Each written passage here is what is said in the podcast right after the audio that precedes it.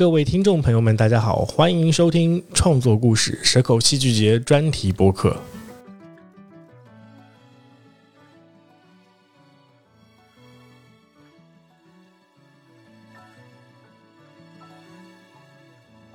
本期节目，我们继续和麦昆老师一起采访了《野炊》的创作者肖智仁。访谈过程中，我们了解了智仁走上舞蹈这条道路的故事。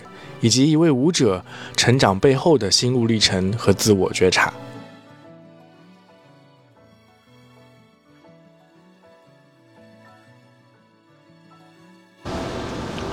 其实我我我想问你的问题是关于那个之前你跟我讲过一次，你大概在这次回国之后打算重新开始跳舞这件事情。嗯，我我我当时就特别特别感兴趣，就是说为什么说。呃，你会在这次大概其实为期不长的一个时间里，突然间萌生这个想法。其实我一直想要跳，呃，只是呃，今年的任务曹一直在出国，在排另外一个女双跑出去。但这次从西班牙去西班牙的时候，我觉得是看到我同龄人、同龄世界各地的同龄舞者，甚至比我大的舞者还在舞台上死命的在跳，真的，我那个是很嫉妒的。我那个嫉妒是什么？我觉得我也可以，我也可以跳的。我为什么我就我就觉忽然觉悟到一个东西是，我说为什么我要作为一个编舞或者一个管理者或者一个这样的，我是在干嘛？所以这个时候，我说这些都不是，可能不是我想要的。更想要的是，我想回归舞台。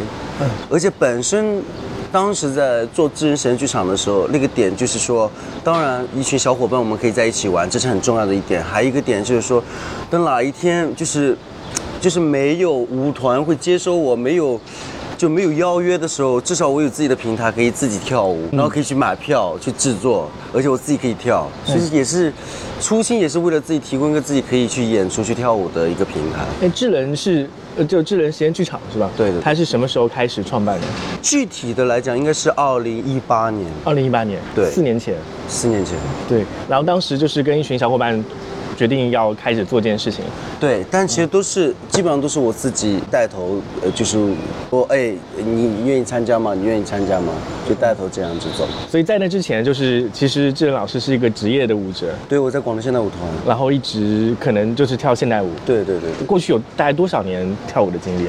我如果在现代舞团待的话，应该是二零零九年八月份，因为二零零九年的六月份我从大学才毕业，然后八月份就在北京雷动天下现代舞团待了一年多，到二零一零年。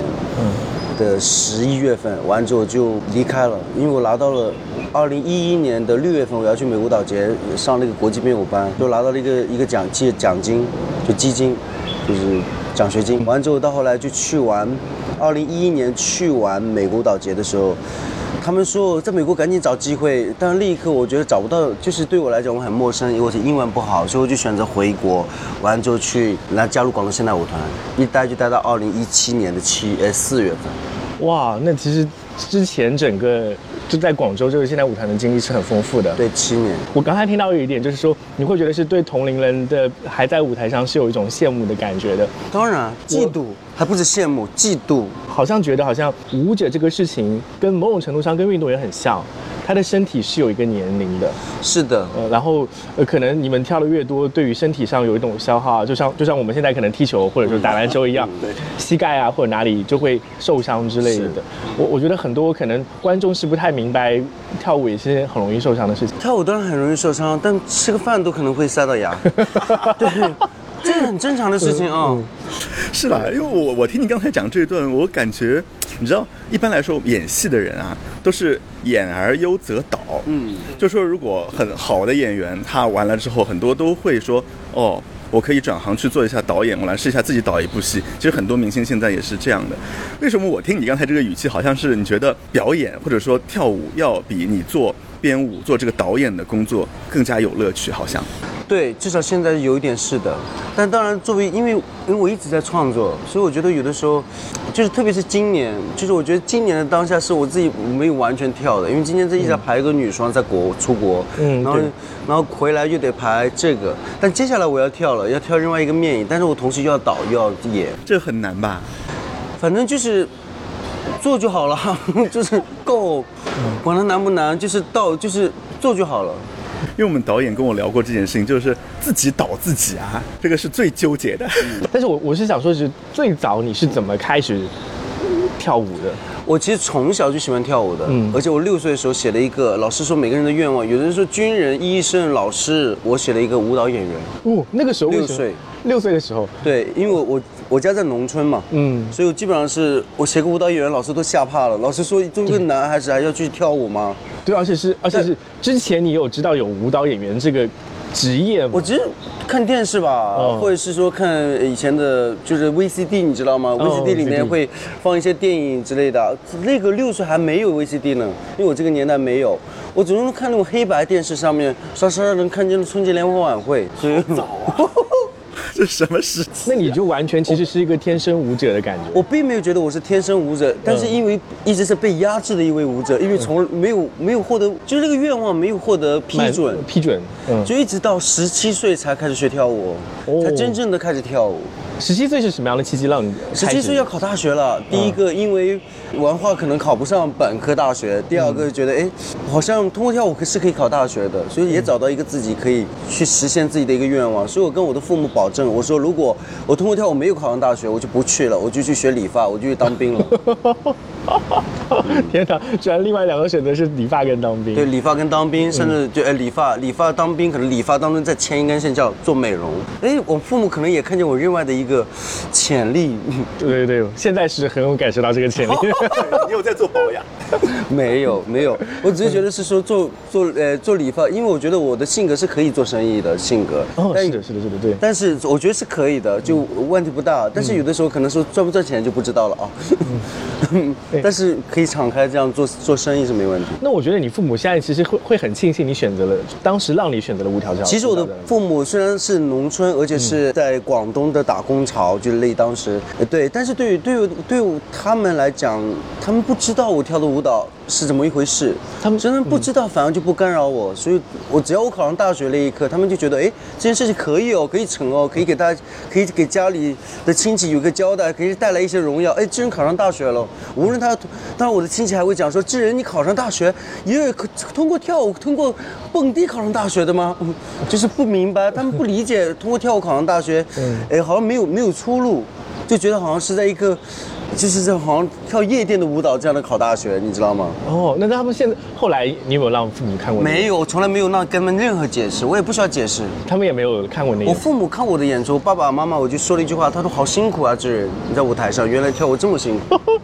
哎，你知道这点，我觉得是很神奇的一个呃感觉，就是那次你记得我我我第一场，我跟麦克老师应该是第一场，呃，你是第二场，我是第一场，对我们看了你演出，看完野炊那个演出之后，其实你在问很多的观众，他们有什么样的一个体会，然后呃，我我印象很深的是说，你可能会跟他们讲说，你要从这个作品里面感受到你自己感受的东西，可能那个就是一个对于你作品的解释。但是我我我我今天突然想起来说，你父母可能看到你演出的时候，他们心里看到的东西是你很辛苦，这点我觉得特别特殊。嗯啊、所以我呃我不知道你听到他们那么讲之后，你你当下是怎么感觉的？我觉得他们很心疼我啊，嗯，而且他们觉得哎，好像我很能吃苦啊，很能吃苦。因为我觉得够了，嗯。我觉得我不需要太多他们的，他们只要不干涉我就好了。嗯，因为我觉得所有的愿望我自己去完成。我我我我会我会脑子里出现那个画面，可能他们在那个舞台下面看你演出的时候，因为可能现代舞就是像我们这这群观众，呃，其实我觉得看现代舞真是非常需要一个契机的是的。这样的关口，它并不是你每一个状态每一个时间点来看到这个作品就能感觉到很深刻的这个连接感的。是的，对我印象很深的是，好像是第二天还是哪一天，呃，有一个是是昨天好像麦麦麦昆老师讲的一个。呃，一个段落就是有一个舞者，他做了一些即兴的表演之后，有感动到在场的观众。呃，那个观众有哭，他这个看完之后就热泪盈眶。嗯嗯，因为我以前是看现代舞看哭过的，所以我就特别能感觉到他的那个情境。但是那是一种非常非常强烈的代入感，呃，因为肢人类对肢体的感觉，它是需要很多想象力的，会把自己带入到那个场景中去的。哇，你这很厉害。其实作品是这样子，作品就是每个角色的背后是千千万万个观众，就观众是有代入感的。而且接下来如果呃大姚老师如果有时间的话，如果十二月份广州那个面影可以做成的话，嗯嗯你接下来就可以来看，你可以从这个角色里面看见。看见很多自己曾经相遇过的人，对，对，所以我我我有个问题啊，就是昨天的野炊，呃，就或者这几天的野炊，其实是四个人的版本，但它表表现的就完全不是四个人的事情，是。它是就是你刚才说的，它是很多很多人在那个地方，对对对。对，只不过可能因为一些呃限制的原因，或者你们这次的设计是用四个人的情况，对，所以我觉我觉得这是我觉得舞蹈非常非常多元的一个或者说肢体，因为我我其实今年才接触到可能像肢体这个概念，我觉得智能老师有一件非常厉害的地方，就是这次我们生活戏剧节还有三个工作坊，呃，你来做了三期的这个代课，呃，我之前有听说过，就是可能你的创作的表演方法跟激发到大家去了解到现代舞跟肢体的方法还是蛮不一样的，跟我们理解到的哦。对这个我我觉得其实可以跟大家分享一下，就是说你到底是怎么看呃普通观众，就是那些没有经验的观众跟肢体或者舞蹈之间的关系。我从来不觉得一个普通观众没有肢体经验，对，这点就是一个很重要的起点，我觉得。因为我上课的时候从来不会说哦，来你们都不会吧？我们第一个动作这样子做，第二个我从来不会这样，我不是这样的老师，我也不会这样去做我的 workshop。嗯我一进来就是我就忽然间我自己把自己变成一个表演者了，说、他们说这个老师要干嘛，我我也不说话，就是就看沉浸式的体验了。嗯体验完之后我们再来分享。然后忽然他就跟着自己的创造就在走了。哎，我说刚才大家玩的怎么样？他说哎。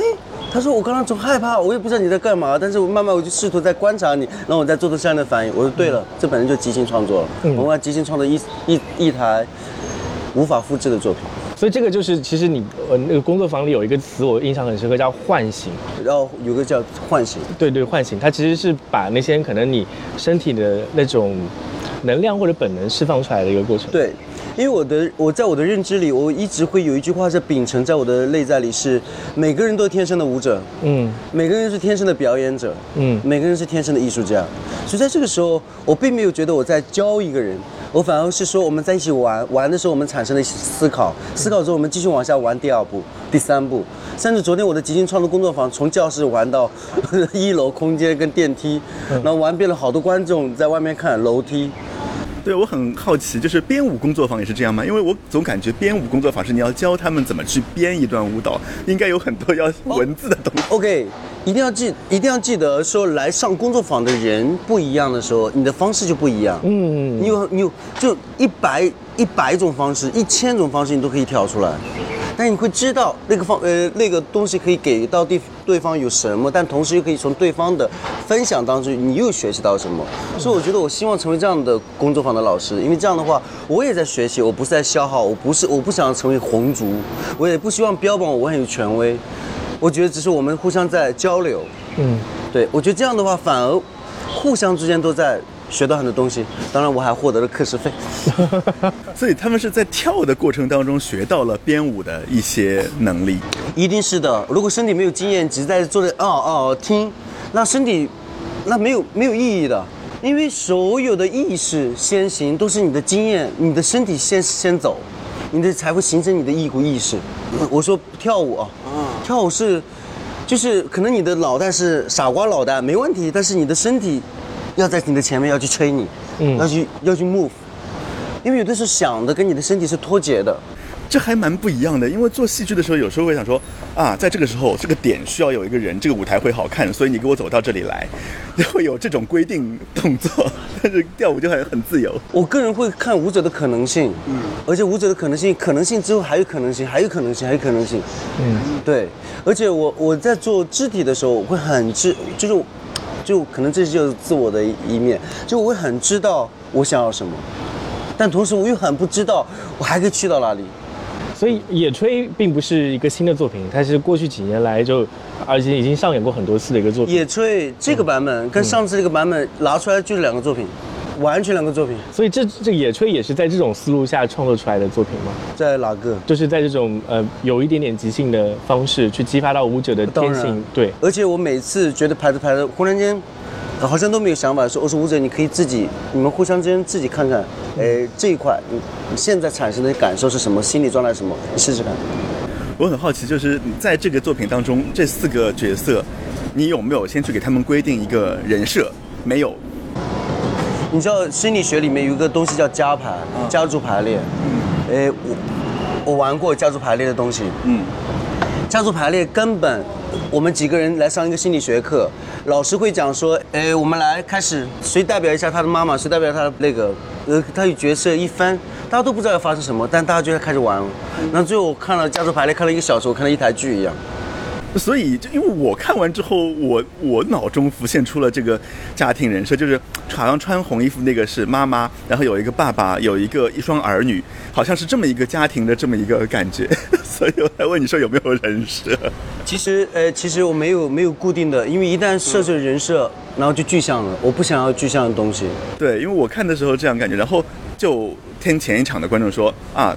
那个男舞者他的对白衣服不一样，那他可能就没有那么明显说哦是一个什什么角色。其实有个客观要求，呃，客观一个一个很重要的东西，是因为服装跳完一遍汗太多。对对，我发现了这一点。然后呢，然后顺着汗太多，我就在想，哎，其实那个昨天那个黑衣服穿上的黑衣服是我的草根服。嗯。是我刚刚本来我昨天要去宁波演一场出，但是因为疫情关系取消了，这是我自己定定了自己的演出服。嗯。对，然后我就直接说不用去了，那直接让他们穿上。然后刚一红一白一一黑白，然后对就觉得对了，就感觉对了。那个小男生肌肉也好看，所以整个感觉就哎，画面是和谐了，我觉得问题不大。对我还我还特别。特别那个担心是你藏了私货，你说第一场是四个白色，第二场突然间有红色，这整个氛围，对对对，是藏了私货的，就一直在变变变，对氛氛围跟气场就完全不一样。所以也就看见了，我是属于那种比较贪婪的呃编导，就是比较那种。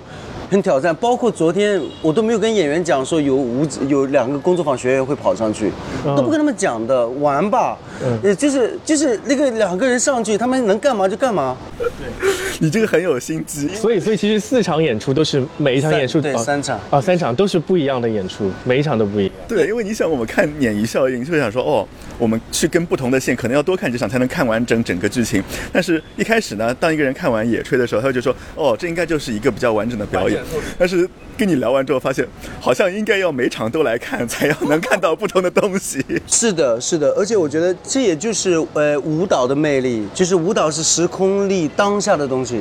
嗯，过了这个时候，其实哪怕你同样的节目，大家的感觉都变了。所以这也是每一场我很紧张的原因，因为如果上一场如果演得好的话，我就不担心；如果不变的话，我就不担心了。而且包括音乐，我也是用我的手机在配乐，我特别害怕别人给我打电话。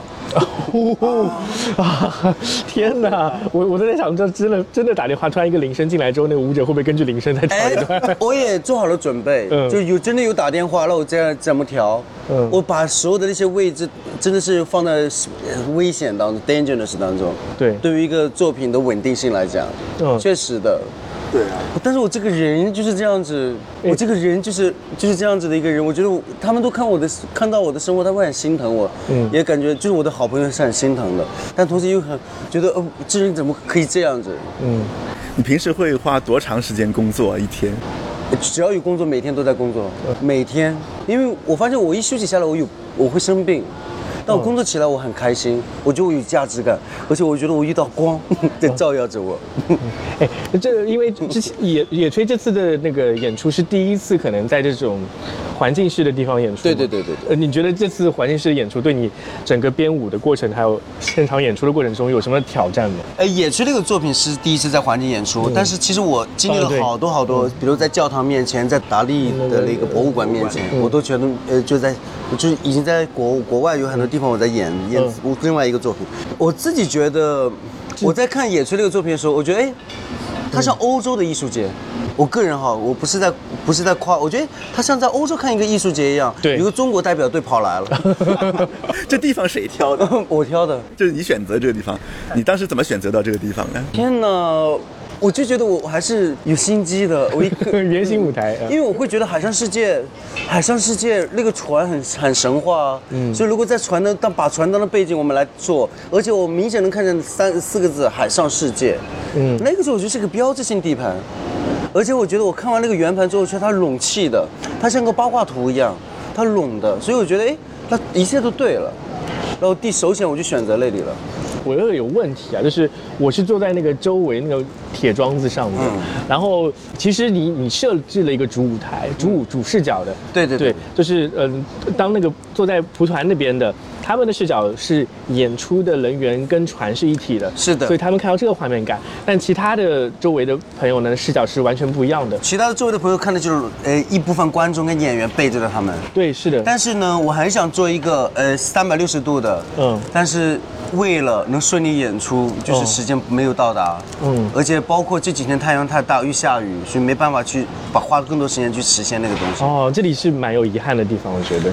但是没关系，因为有遗憾才会有未来嘛。嗯，也虽然之后还会有机会再演，对不对？当然哎，都感觉到中间有几个地方还是蛮神奇的一个插入感。就是我那场第一场演出的时候，是有一个挑扁担的，哦，当然，那个照片我留下来了。对你你你感觉怎么样？我觉得是那个那张照片太帅了。完美，完美嗯。曾经野炊的时候，呃，在深圳的华侨城演另外一场野炊的时候，嗯，然后有一个是把那个帘子要拉开，帘子一拉开，有人带条狗在外面看，然后看着里面的人，观众也看着外面那个人，是个玻璃，一个落地玻璃的，嗯，然后他牵了一条狗这样，然后那个狗也看里面。然后忽然间，整个画面就那条狗跟那个人在外面看着里面，然后所有一百多个观众看着外面。嗯，昨天晚上智仁跟我说，从自然条件来看，我的那场比你那场好。哦，因为我我这我这个点也是我在想的，因为第一场第一场那个他们太太紧张了，对包括我在试音乐，哦，对，还有一个事情就是那个光的问题。对呃，小剧场的舞舞蹈作品的话，光是非常重要的一个辅助的东西。那我们在露天的话，其实它就缺少了灯光的聚焦效果。是的，对，所以我们可能呃，是就像我有些时候会稍微飘开我的视线，从舞者身上抽离，观察周围的环境。所以这个对舞者来讲挑战很大的，所以我觉得，呃，越是这样的地方，舞者的能量越要聚，因为嗯他舞者一旦不知道如果把这些能量真的往回聚的话，嗯，那个东西就会飘掉，对，观众观众也会飘掉是。不是散神？对，所以对，这也就是我最头跟你讲的那个点，叫找物质要找那种能量很聚的物质。对，还有还有就是，你当失去一个人工光的时候，你会更看重自然光。我其实昨天四点钟来的时候，其实那个呃太阳光很漂亮，嗯嗯，然后很漂亮，那我很漂亮是哪种？我觉得就神，就是天赐的那种神光在那里，嗯我就觉得是天然的。对，因为我看那场就是他一开始是从白天开始跳，呃，就慢慢就跳。结束的时候就天完全黑黑了对。就整个你是看的第二场对。对。后天对我我我我当时离开的时候，我就想你你看我跟我看到应该完全不一样。对，所以我看的时候我还说嘿嘿，我好像看到了比较好的一场，但是后来我听到你讲的扁担的故事，我想说哎呀，每场都有些特别的设置。但 就一瞬间还真的蛮神奇的。我就后来我就一直问他们有没有拍到好看的照片，我我也希望他们有一些好的角度可以把那张照片留下来，因为那个色彩也好，它的整个氛围感也好，其实很契合是当时要传递出来的一些情绪感受。是对，这是露天演出的魅力耶，这是舞蹈之神的眷顾，眷顾，对，哦眷对顾。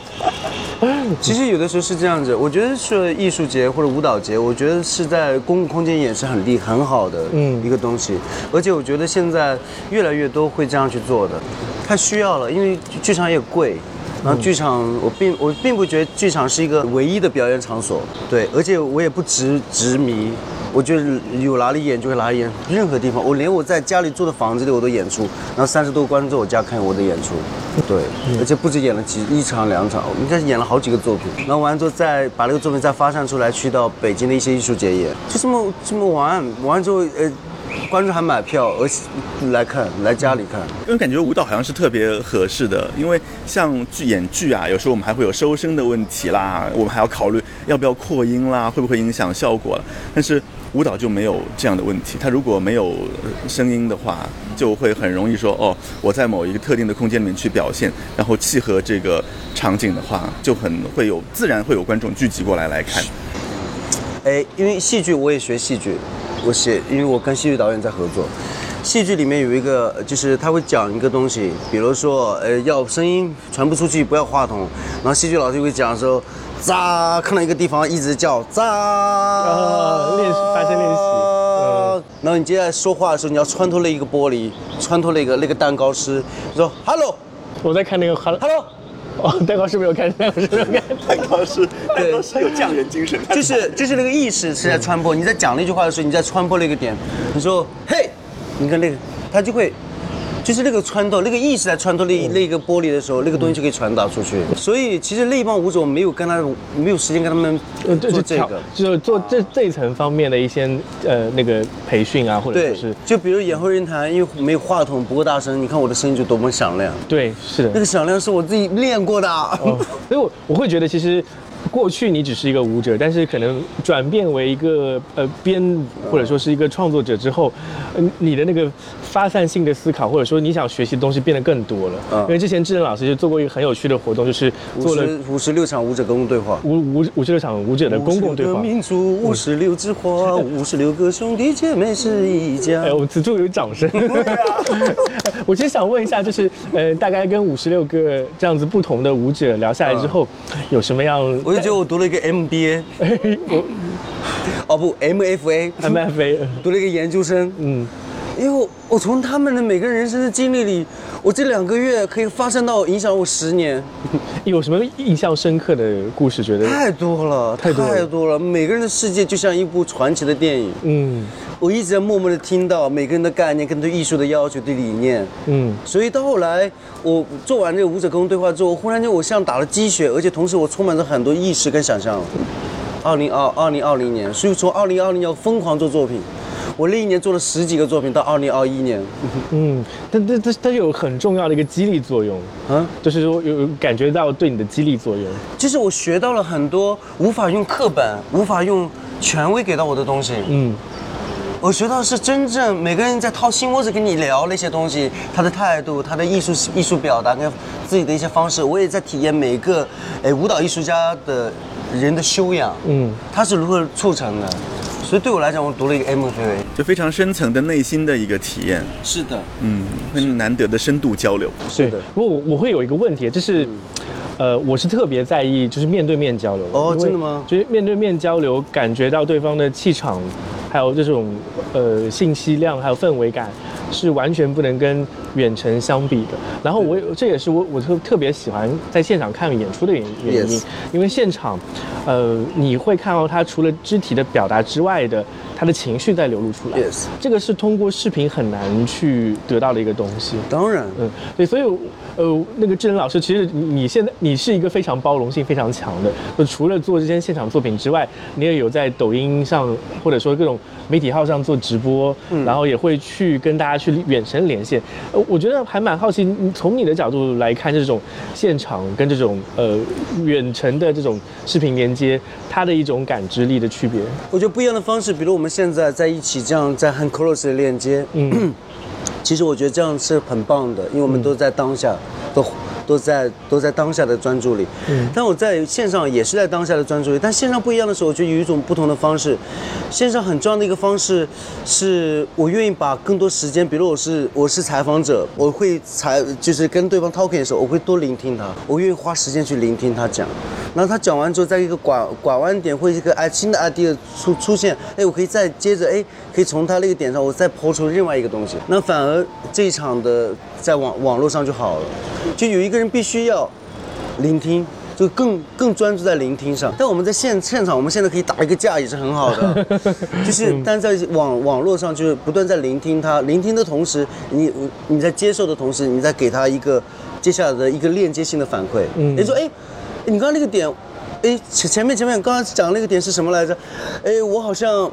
我好像觉得，好像是不是也是这样，也是可以的？你觉得呢？就一直抛问题给他，然后同时他又在讲，然后又聆听，哦，对，会变成这样子。然后同时，下面不是还有观众吗？对还有听众，听众打一个词，我说哇，你看下面，下面有听众很厉害，你看他们给了一个，他说这位老师表达的很有内涵，你看下面有人说你很有内涵，你怎么解释？蛮开心，他就蛮开心。就是就是所有的东西都在链接。它除了我除了我们我们现在是三个人，我们没有观众，但在线上是有观众的。嗯所以这个时候观众、呃采采访者跟被采访者三种关系在一起交织着。然后有些时候我会我会忽忽略掉可能那个观众视角里的东西。哦，对，这个是可能我对于现在呃视频号也好，或者说是这种视频连接上、嗯远程的时候，会感觉嗯好像有些东西还蛮不一样的。嗯，是。对，因为我做了五十六场都是抖音就连线直播，然后下面有人在一直在回话，啊，我是 Hello，欢迎大家来到今天晚上三十二场舞者隔空对话。抖今天音邀请的嘉宾是谁谁谁谁谁？嗯嗯，我说确实今天最近有点累了，而且我觉得大家听着也会有点累了啊。但是大家专心一点，今晚那位嘉宾非常棒。嗯，为什么很棒呢？哒哒哒哒哒哒，就是可以这样。你要先放一段他之前表演的这个内容给他们看的。会，就是在在哈喽之前就已经在放了，他们进来的时候在看表演，啊，嗯嗯，对，然后是用另外一个手机架着架子在放的。之前，这对观众来讲比较好一些，那就更加深入去了解台前和幕后。到后来我觉得五十六场够了，因为为什么呢？因为我觉得我不是主播，因为是疫情期间出不去，我觉得赶紧要让自己上个课，就学习学习。对，而且 M M M F A 也毕业了，拿着毕业证书啊，五十六个课已经上完了。对对对，所以所以我所以就对我来讲，我觉得就五月份之后刚好可以打开做一些事情，我就开始行动做作品了，那这两年整体上的创作的感觉，或者说会不会有一些那个跟时事有关。对对，我我这个也是蛮想问的，就是说会不会有一些更加想让你表达的东西？战争、战争，疫情也是无硝烟战争，爱情这两年先搁一搁。爱情这两年先搁，我们去年做了爱杯，哦，爱杯去年还可以，嗯，哎，那这去年可以关注爱杯爱情悲剧，这这这些这些关于 PUA。啊，这些作品里面，可能你自己比较喜欢的，都是自己的孩子，一下说不上来，我都忘记我编了什么了。作品太多了，嗯 对，我都忘记。我觉得每个作品对每个作品的不同，但是我当然有一个自己的，呃，也有很多相同的东西，因为没办法，因为有的时候自己的审美就是这个样子，所以有的时候也是，但是一直在一直在变。我在也在问我之前是为求变而变，我觉得并不是，嗯嗯，我觉得是你敏锐到了一个东西，你感受到一个东西，你想去表达，那你就开始做了。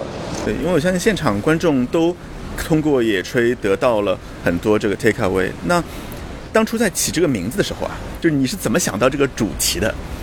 因为很多人想问这个问题、啊。，因为因为这个名字，第一给别人是很放松的嘛，嗯，它是一个它是一个对比感的一个作品，嗯就是给别人是很松弛的。哇，野炊，野炊那肯定是很好玩的。嗯，哎对，然后同时，呃，你不觉得在疫情期间我们很渴望出去户外吗？是啊，是的，嗯尤其是这两年户外特别火。那我不能叫户外啊，我就叫露营。哎，露营也可以。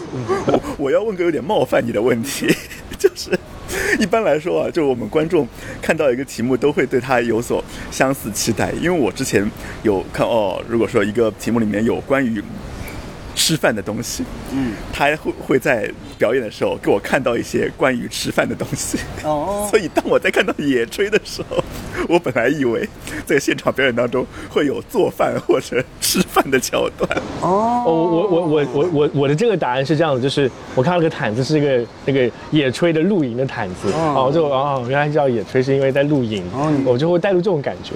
哎，我我还蛮好奇，大概导演是怎么想的？对，方便方便的说我觉得我觉得你看见的是很好的，那个毯子代表就是我们在野炊的一个标志。对，那我们在上面干嘛？是非非得要吃饭吗？还是要干嘛？那是，那是我们自己可以来设定的。嗯所以我觉得那个毯子给我的感觉就是在野炊，嗯所以那个毯子你标榜着，而且在这样的一个户外环境，在做这个点的时候，就是在野炊。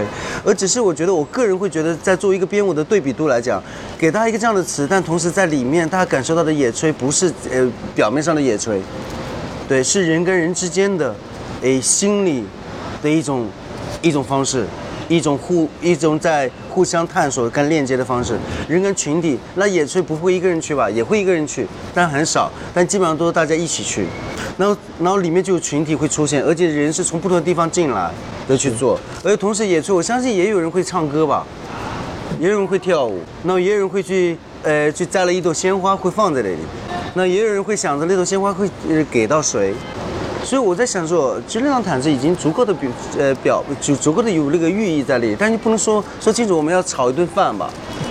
对对对，你你是希望给到观众很多的想象空间，哦当然我必须的。对，让他们去感受，甚至有些时候让他们自己问一下自己，我到底为什么要看这里？我看到了什么？，必须的。嗯没有，其实你说设置一个哦很具象的东西也可以，没问题的。我也觉得让观众看得越懂越好，但是我不想这样做。我觉得一旦这样做了，我就，我觉得我就局限了所有人的想象。我反而会觉得你看见什么什么，看见什么真的是什么，然后你自己去理解，然后你自己可以呃可以，如果你真的深的话，你会写文字；如果不深的话，你就过了。这次其实是你刚才也提到，就是整个所有细节很像是一个在海外的一个细节，对对有这样子一个可能露天表现的方式，我还觉得蛮神奇的一点就是《野炊》这个作品，可能呃在小剧场里看到，跟这种真正好像我们有野炊感觉看到的是蛮不一样的。甚至我会期待说，未来还有机会在一个真正的草坪上，或者这种我们露营的地方去表演。霹雳十个学姐赶紧支持我就可以啊，很快就让大鹅老师看见。他其实很适合在那个草坪音乐会的地方当然啊演。对，我就在想啊，这个当然啦南山应该找个地方有草坪的地方去演，很合适哦而。且这个作品的潜质很大。对，它可以根据舞者的状态，然后去做很多不同的表达。对，而且而且我相信贤静姐也看见了，我们真的很认真在做，而且贤静姐很心疼我的舞者，她比我更心疼，她这人已经够好啦，不用再猎他们啦。就折磨他们的感觉。对对对对对对，我觉得我这种是一种变态吗？嗯，应该说导演和演员有时候会互相折磨。哦，哎，这个这个答案好，我真的觉得，就是有些时候，呃呃，演员也在折磨导演，就舞者也在折磨导演。所以嗯，你说我说，要是他们表现好一点，我才不会那么痛苦让你们加班呢。没有啊，就是他们有时候会，我不知道在这个排演过程当中，演员有没有反过来跟你提说啊，我的想法是这样，和你是不同的。我非常希望他们提，但他们可能可能我可能比较严肃，或者是说他们确实觉得还没有找到合适的工作方式，自己提出来的方式也有，有的，呃有有这些，但是并没有很多。因为刚才你讲说，嗯，很自我，在一开始的时候，我想到有时候我们导演和演员会吵架，就是因为双方想法不完全不一样。因为那几个舞者呢，有一个点，他们肯定有自己的想法，一定是的。但有的时候我们是第一次在一起工作，所以那个磨合，磨合可能大家彼此都不熟悉对方的那个那个要怎么去编东西的感觉。而且时间已经很紧了，所以说还是以导演的想法，把它呈现出来就已经很好了。对，对我主要是为什么呢？因为我我看见一个作品，我不满足的原因是因为我去完西班牙，我看了很多作品，我今天看了很多作品，我会知道一个作品的舞者的高度，一个作品的呈现的高度可以去到哪里。就老这我就是在我这里，我是觉得我知道的，因为我看过更好的东西，就吃过更好的东西。所以我觉得，哎，那我接下来要做作品的时候，我希望作品可以抵达到那里。但可能现在达不到，但是我希望往那个方向走。对，因为我我前面问了一个问题，就是说感觉可能舞者随着年龄的增长，他的身体负担会变得更大一点，呃，很多人可能就慢慢偏离舞蹈的舞台了。但是我又在想一种可能性，是不是随着年龄的增长之后，舞者能跳出一种他们年轻时候跳不出来的舞蹈？必须的。所有舞者如果跳得越老，并不是他要撩的基本功越好了，他是在舞台上站的那一刻，你会感觉他整个毛孔散发的那个精力跟经验。他站立一动不动，你都能感到他有故事、有戏剧，嗯，有情节。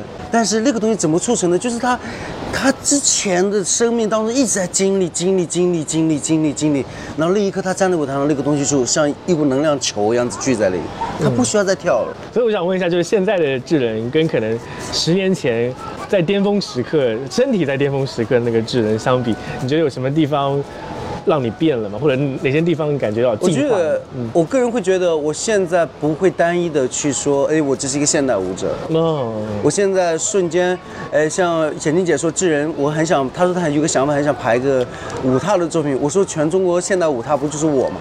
现代舞者的舞踏不就是我吗？因为我跟舞踏老师学了一年半，虽然很短，但舞踏老师永远说智人，You are not Buddha dance，you。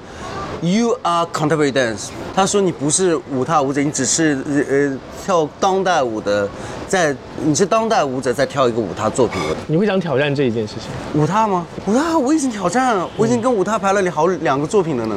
对，然后戏剧我也在试，所以我觉得我比十年前的自己，我说十年前我在专专职的时候，哦，那个身体要到达哪里，身体要我要创造什么动作，但我现在十年后的自己不是，我说我希望自己的身上的表达可以更加的。更加的贴近自己的 inside 内在，而且我自己希望自己不要欺骗自己，也希望自己不是说做给别人看的，这都不是我想要的。我反而想要是说，从里面油然而生的一种感受，然后把它化成我的表达。我想表达，我渴望表达，才去做表达。如果不渴望表达，我不做表达。我听下来就是，我我之前就还很期待你去演野炊的，对我接下来会啊，嗯接下来会把一个舞者，把一个舞者换下来，我自己跳。哦，太棒了！哦，你会自己当上场然演，当然不。是那个场要爆因为大爆满，因为只要把那个架构给一合，那我就知道我可以呃扔进去了。我就可以把那个动作全都学下来，但同时可以重新在这个架构上再再探索。这很对他们说，呃，排练总监就会说，至于你上来肯定会抢戏。我说，我说，我说我跳可能会抢戏，但是他们要比我更抢戏才算才，你知道吗？那就很挑战，互相都在刺激舞者的。对对对，是这是这样子。就是你可以去激发这个另外三个人对对，鲶鱼效应啊。刚刚也想到了，这是一种鲶鱼效应。鲶鱼我没看，但是我感觉很好看。哦，是蛮好看。对对对，要是有机会看一下会很有趣。嗯，那接下来那个志仁老师还有什么其他一些计划？除了刚才讲到可能十二月份，呃，面演，然后接下来我要跟荷兰的一个舞舞者，他刚回来，因为是在荷兰呃非常有名的一个舞团，他拿到了终身制合约，嗯。所以在今年呃请了一年的假，所以明年我接下来跟他排一个双人舞，嗯，男双，然后接下来明年我们要去欧洲，哦，好，我我觉得会非常期待你未来的一些。就只要我想跳，其实机会就大把在，而且我很快就可以组建那些东西。我觉得很遗憾，我这个月没有看见《神武戏剧》的其他节目，哦，这个是有一点点遗憾。你昨天不是有看刘棒吗？你波你刘棒波你学堂，对啊我觉得也很棒，嗯非常棒，嗯嗯，而且很难得能在中中国看见这样的作品。我从大学出来之后，我是一直被老师怒骂的，被被甩到边缘型的人物。为什么我一直不听老师话的那一块？哦，老师是往东，我就要往西，但最后，呃，听话的听话的同学都进进大学当老师了，哦，像不听话的我都在成为流浪者了。啊，你是说即即使是在跳舞的人当中，你都是那种啊？我很职业，我会做好所有编舞给我的东西，但同时我还会在凹凸创作很多东西回馈给编舞。我属于是这种舞者，但是说在以前在大学的时候，我有的时候确实有自己的脾气，就不会听老师的话，甚至我在舞团的时候跟编导吵架的，我不喜欢那个编导这么直接讲的。对啊，这就是我刚才问的，就是作为演员，他要主动能够想很多东西去提供给编导，所以这个才会有火花。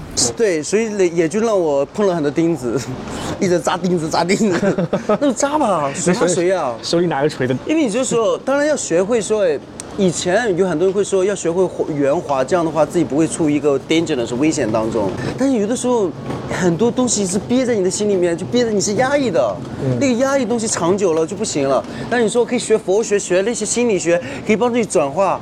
实际上有些东西是转化不了的，你需要表达还是要表达。所以有的时候让自己不要碰钉子了，就转化成作品了。就自己会主动思考，主动去创造很多，这才是好演员。我告诉你啊，呃，跳舞我不是我最擅长的，party 跟主持是我最擅长的。我喜欢那些氛围跟感受，对，对，就 come on please。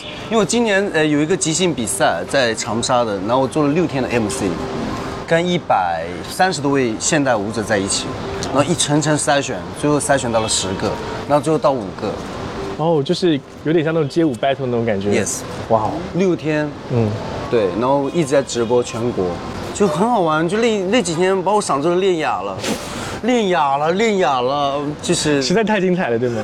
就是没办法，你六天那个嗓子 hold 不住啊，那个氛围，你那个把那个能量都得罩在那里。嗯，是。对，但同时要反应临机一变，要跟评审的沟通，要跟学员的沟通，但同时要跟主办方的合作，那同时要观众还要讲话，就你好好多条线索在走，但你自己一个人要把握住那个时间差。你这个时间差是分开运用身体，就是把嗓子用哑了，然后好我去跳舞，然后跳累了才开始 做。对，六天我都没有跳舞，六天我都是在他我在他们在跳，我一直在那里就主持。但我想，因为对我来讲，我把六天把它当做我的演出在做，那就是我的演出。就感觉你做什么事情都是把自己逼到一个极限。有哎、有哎、有哎、有哎、尽努力、尽可能、尽全力做任何，因为这样的话，我们没有我们没有后台，我们也没有任何可以帮助到我们的资源，我们只有我们自己那一份想要做的能量跟力量。如果这个力量跟能量都没有的话，那我们就不要做了，我们不要在这个领域走了，然后我们还标榜着自己怎么怎么样，都是假的。对，虽然我们都知道这个世界都是虚妄的，我们都会离开，我们都去死亡，都会死掉。嗯，但实际上，让我们在没来死，我们死掉还没死掉之前，让我们可以做什么？我之前以为要赚到很多钱很重要，我现在慢慢不以为要赚到很多钱很重要了。我会我会，哎，我上次是不是跟你讲了，金钱的属性是很相同的，就是金钱在哪里都能获得钱，钱是一样的长一样，你不能每个人赚的钱是那个钱那一百块不一样的，都一样的，因为金钱是一个统一的流通货币，但是机会是不一样的。所以如果在金钱跟机会当中选择的话，如果机会需要花一些金钱去服务机会的话，我愿意花金钱去服务。然后这是为什么蛇口还要从西班牙回来，因为我觉得蛇口那个那个那个至少它有一笔一点点创作费。它可以让我觉得，哎，这一下子我在做创作的时候，有一些可以邀请到新的舞者来一起参与，所以我觉得还选择从西班牙回来，要不然我的西班牙签证还到现在还没有结束呢。哦，还可以再待久一点。当然，对，呃，我们这个节目差不多就到尾声了。好的。嗯，谢谢老师。哎，对，谢谢老师。就是最后还是有想几个问题的，就是说，可能你在过去所有的这些经历里面，嗯，有哪些经历会让你觉得你可以一直跳舞跳下去的？或者说，你现在对跳舞的一个期待是怎么样的？我对跳舞没有期待，我只需要我很健康的，嗯，每天可以很开心的去去去去链接、去发声、去创造，我就够了。嗯，对我来讲，我没有。对我来讲，我没有期待任何未来，所以你会预计你会跳到什么时候？我并不知道，我也从来不会预计，因为这个东西很耗能量。嗯，我还不如把时间放在我现在要做的事情上。嗯，好，好，而且遇见什么我们就干什么，然后遇见困难我就面对，遇见喜悦我们就会分享，就够了。嗯，对，没有这么多，因为你知道，我我如果很焦虑在未来的时候，我觉得是是对自己最大的不负责任，对自己现在不负责任。就过一天算一天。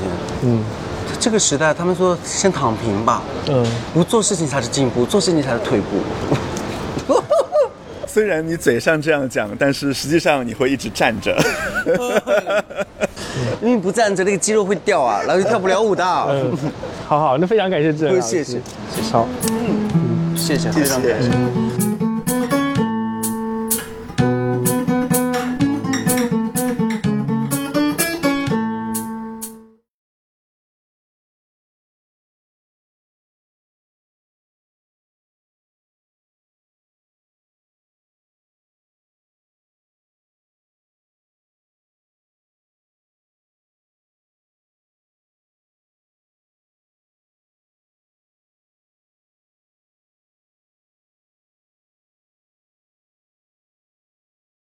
本节目由独立播客机构呆房子与蛇口戏剧节主办方招商文化演艺互联联合策划。节目将于十月份陆续在小宇宙、喜马拉雅、苹果播客、网易云音乐等播客平台发布，敬请关注。